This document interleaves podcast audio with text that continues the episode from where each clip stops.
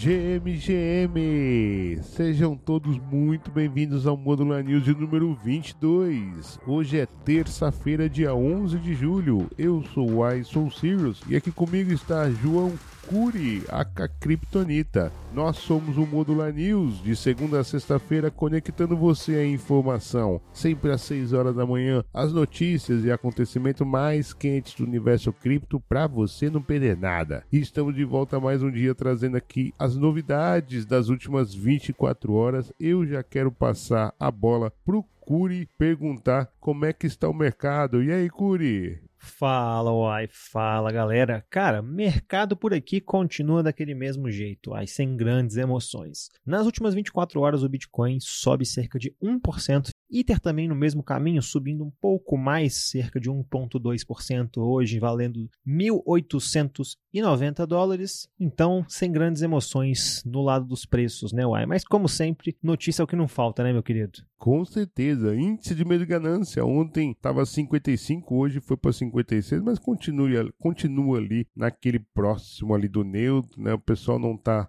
tão otimista assim, mas de todo modo ainda está em ganância. Eu quero trazer também um dado on-chain do analista Wu Kyu, que é, fez uma comparação, uma correlação entre o volume das DEX na rede Ethereum e o preço do Ethereum, alertando que, e ele enxergou uma correlação que quanto maior era o volume, Curi, das DEX no, na rede do Ethereum, o, isso acabou ocasionando depois uma corrida do preço, uma, uma, corrida de alta do preço do Ethereum. E desde o fenômeno das meme coins, o volume da DEX tem caído constantemente. Portanto, sinalzinho vermelho aí para o preço do ITER. A gente vai continuar seguindo e qualquer mais informação sobre as DEX, o volume de DEX no Rede Ethereum, com certeza nós vamos trazer aqui. Eu já quero puxar a primeira notícia de hoje, Curi. Real Digital. Banco Central poderá congelar saldos em carteira.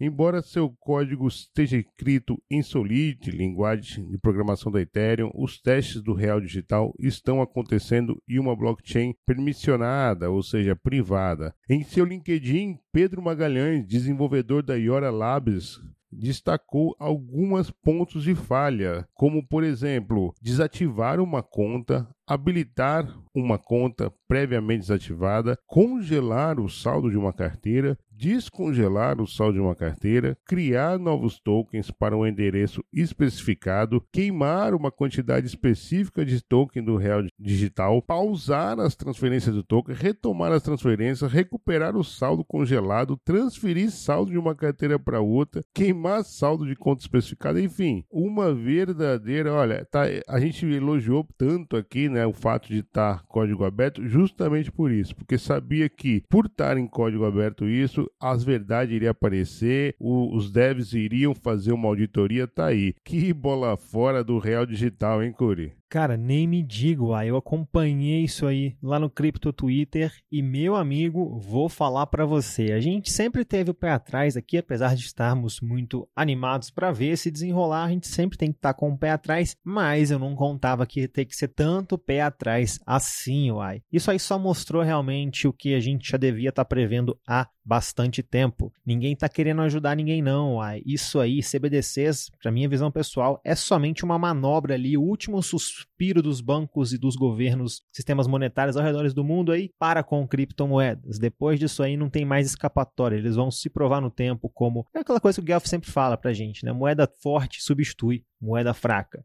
Uma moeda dessa que tem tantos red flags assim, cara, eu pelo menos vou com certeza ficar de fora, uai. É impressionante. A gente tava aqui elogiando isso, né? E tá aí, né? A beleza do código aberto. Lamentável. E olha, muito obrigado ao Pedro Magalhães por já ter soltado e aberto os olhos pra gente ficar aí, botar as barbas de molho. Tudo que eu falei bem do Real Digital agora. Ah, se eu tivesse como voltar no tempo.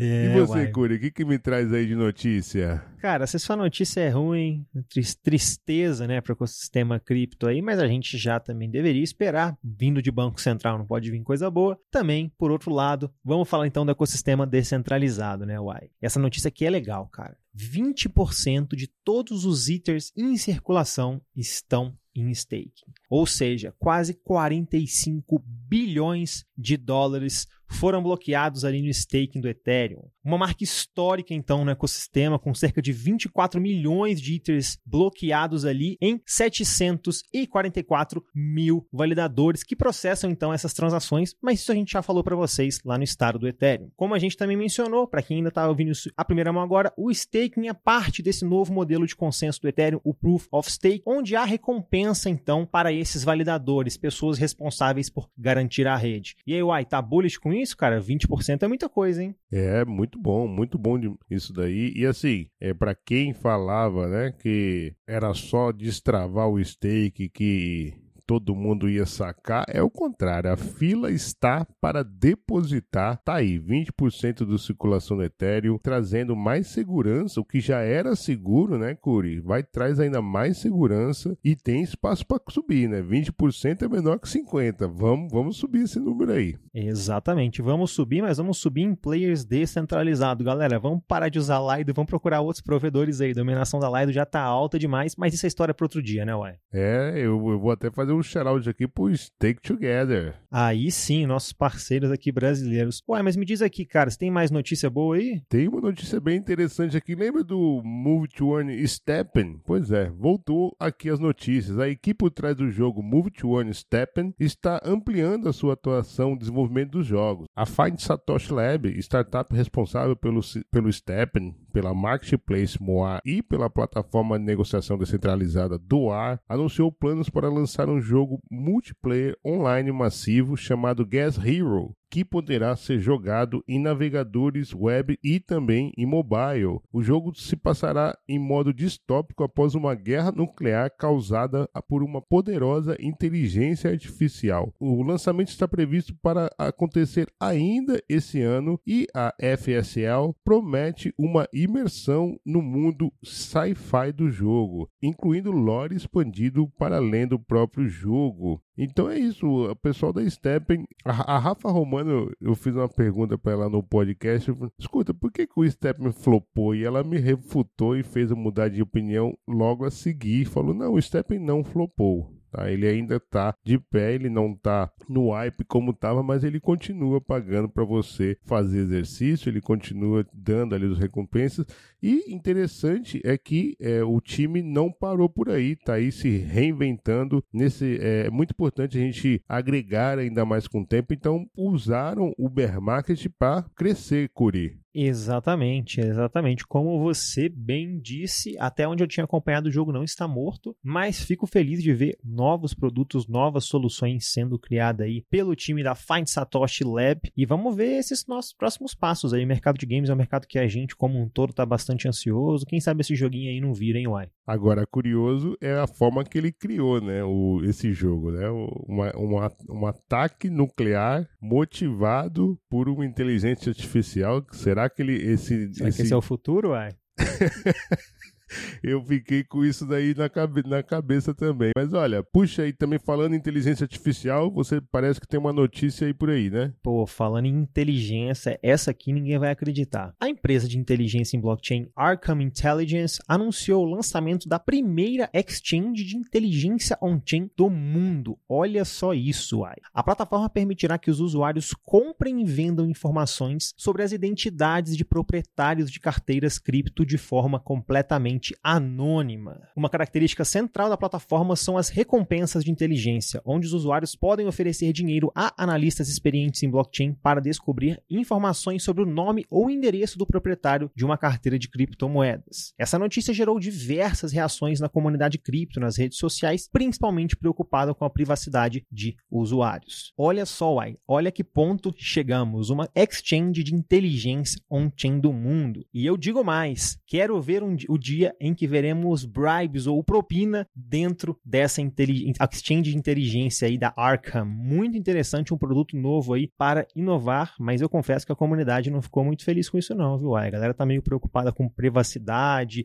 da docs nas pessoas, nas carteiras. Vamos ver como o Crypto Twitter vai reagir a isso aí depois, uai. É, sem sombra de dúvida, essa é a grande pergunta que para no ar, né? A privacidade do, do, dos processos que vão acontecer na plataforma. Entretanto, eu achei isso daí muito inovador, achei mesmo fantástico assim a, a sacada e com certeza uma porta aberta não só para inteligência real, né, natural, do, humana, mas também para inteligência artificial. Achei que isso daí abre muito leque aí para é, robôs aí estarem é, fazendo as suas estratégias. Vamos lá ver o que, que será esse futuro, Curi. Olha, está na hora do nosso bate-bola, já ouvi até o juiz apitando. Deixa eu começar do meu lado aqui então, Curi. Protocolo DeFi Arcadia Finance é hackeado na Ethereum e na Optimus em 450 mil dólares. Novamente, ela, a Pack Shield, alertou uma brecha no código que permitiu que o hacker drenasse fundos do valor de aproximadamente 450 mil dólares dos cofres da Arcadia, tanto na Ethereum como na Optimus. Bad news. É, essa aí é bad news mesmo. Eu já vou seguir aqui com mais uma bad news. Essa aqui vai surpreender. 30 bilhões de dólares foram roubados do ecossistema cripto desde 2012, segundo o relatório da Slow Mist. Essa quantia roubada representa quase 3% de todo o valor do mercado cripto atualmente. Então não é uma quantia irrelevante, é bem complicado isso aí mesmo, hein? É complicado demais. Isso daí é uma coisa que a gente tem que trazer, a gente tem que falar, a gente não gosta de falar é claro, mas assim, muitos desses roubos, né, é, tirando esses que são exploração do contrato, é, muita parte desses 30 bilhões aí foi é, momento que o, o, próprio utilizador ali deu vacilo, né, clicou ali num link suspeito, conectou a carteira aonde não devia, então todo cuidado é pouco, nós estamos falando de 3% da capitalização total de criptomercado atual, então é muita coisa, não seja mais um na estatística Deixa eu trazer um outro número aqui bem interessante do Brasil agora, Curi. Vamos falar de coisa boa. Mais de 80 mil empresas negociam criptomoedas no Brasil. Esse número é um recorde. O crescimento de CNPJs únicos negociando criptoativos já é 66% em 2023, aponta os dados da Receita Federal. Curi, 66% dos CNPJs negociam criptoativos no Brasil. É brincadeira, hein, Uai? Caramba, número extremamente alto para o Brasil. Eu fico animado, estou vendo o ecossistema brasileiro cada vez maior, cada vez mais ganhando relevância mundo afora. E não é só isso, uai. O mercado brasileiro também é forte em fan tokens. E falando de fan tokens, fan token do Grêmio se esgota de uma forma extremamente rápida. O Grêmio Futebol Clube, em parceria com o Ingame e o Mint, comemoram a finalização da pré-venda da primeira moeda digital do clube, o criptoativo Imortal, que visa garantir aos apaixonados pelo tricolor uma série de vantagens exclusivas e também produtos especiais. Marcada por um soldado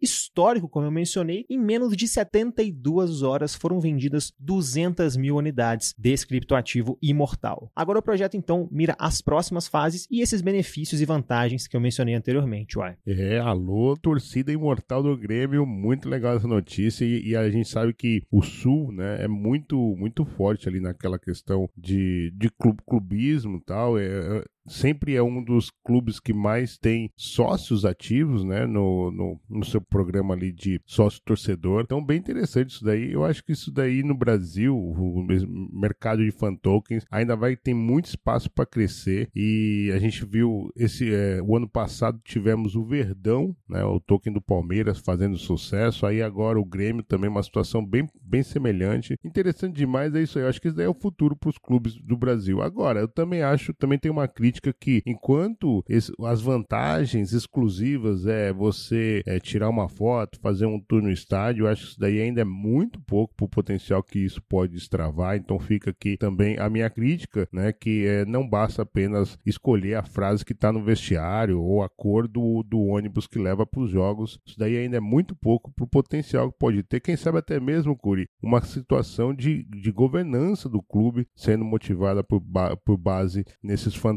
Então, é, mas é bullish, bullish demais. Deixa eu trazer uma notícia que não é tão bullish assim. Olha o Bear aqui.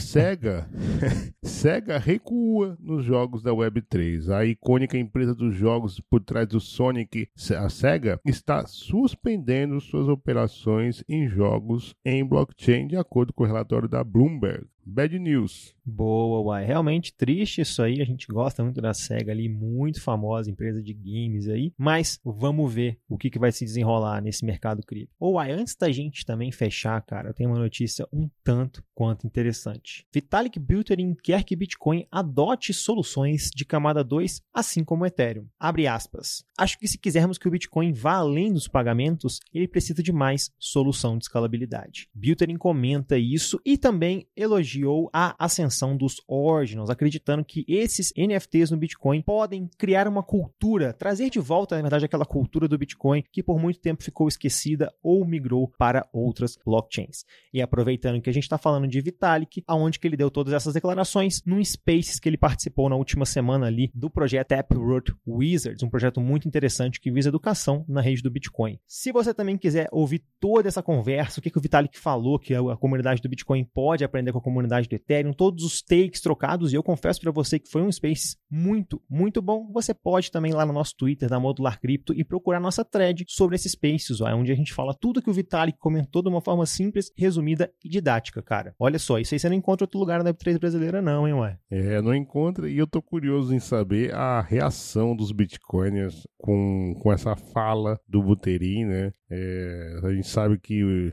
ele tem uma relação de amor e ódio ali com a rede do Ethereum, inclusive com o Vitalik, e ele, ele falou, mas eu acho que ele trouxe coisas assim que é, precisam ser conversadas. O, Casta fala muito sobre isso, né? A gente que não é porque gente, um, o Satoshi criou um, um, código que nós vamos manter e que ele vai ser a solução da, da humanidade por ao longo do tempo. Ele vai precisar de atualizações, ele vai precisar de é, rediscutir alguns pontos e tem esses pontos só se só são amadurecidos se a gente colocar de fato o dedo na ferida. Ponto pro Vitalik, que poderia estar tá sentado em cima da sua solução de escalabilidade no Ethereum, podia não falar das outras coisas, mas a gente sabe que o Vitalik é um grande defensor do Bitcoin, que é o pai de tudo isso aqui, então ele é, com certeza falou isso com a melhor das intenções. Gostei e essa thread está maravilhosa, hein, Curi? Muito legal. Olha, eu, eu quanto mais tempo passa, ô Curi, mais eu tenho orgulho de estar na Modular Cripto. Olha, gente vai se despedindo, mas você não precisa se despedir da gente. Acompanhe o Modular Cripto em nossas redes sociais. Estamos no Twitter, Instagram, LinkedIn, YouTube, Threads. Acesse o nosso site modularcrypto.xyz e tem acesso gratuito aos artigos feitos pelo time de research da Modular Cripto. Curi, eu vou ficando por aqui. Boa! E também, antes da gente terminar, gostaríamos de lembrar que o conteúdo discutido aqui é estritamente informativo e destinado a fomentar a discussão discussão geral. Não deve ser nunca interpretado como uma recomendação financeira, fiscal ou conselho de vida para qualquer indivíduo. Encorajamos fortemente que você faça a sua própria pesquisa e consulte profissionais qualificados. É isso então, meu querido Ai. Nos vemos amanhã no mesmo horário e no mesmo local. Valeu!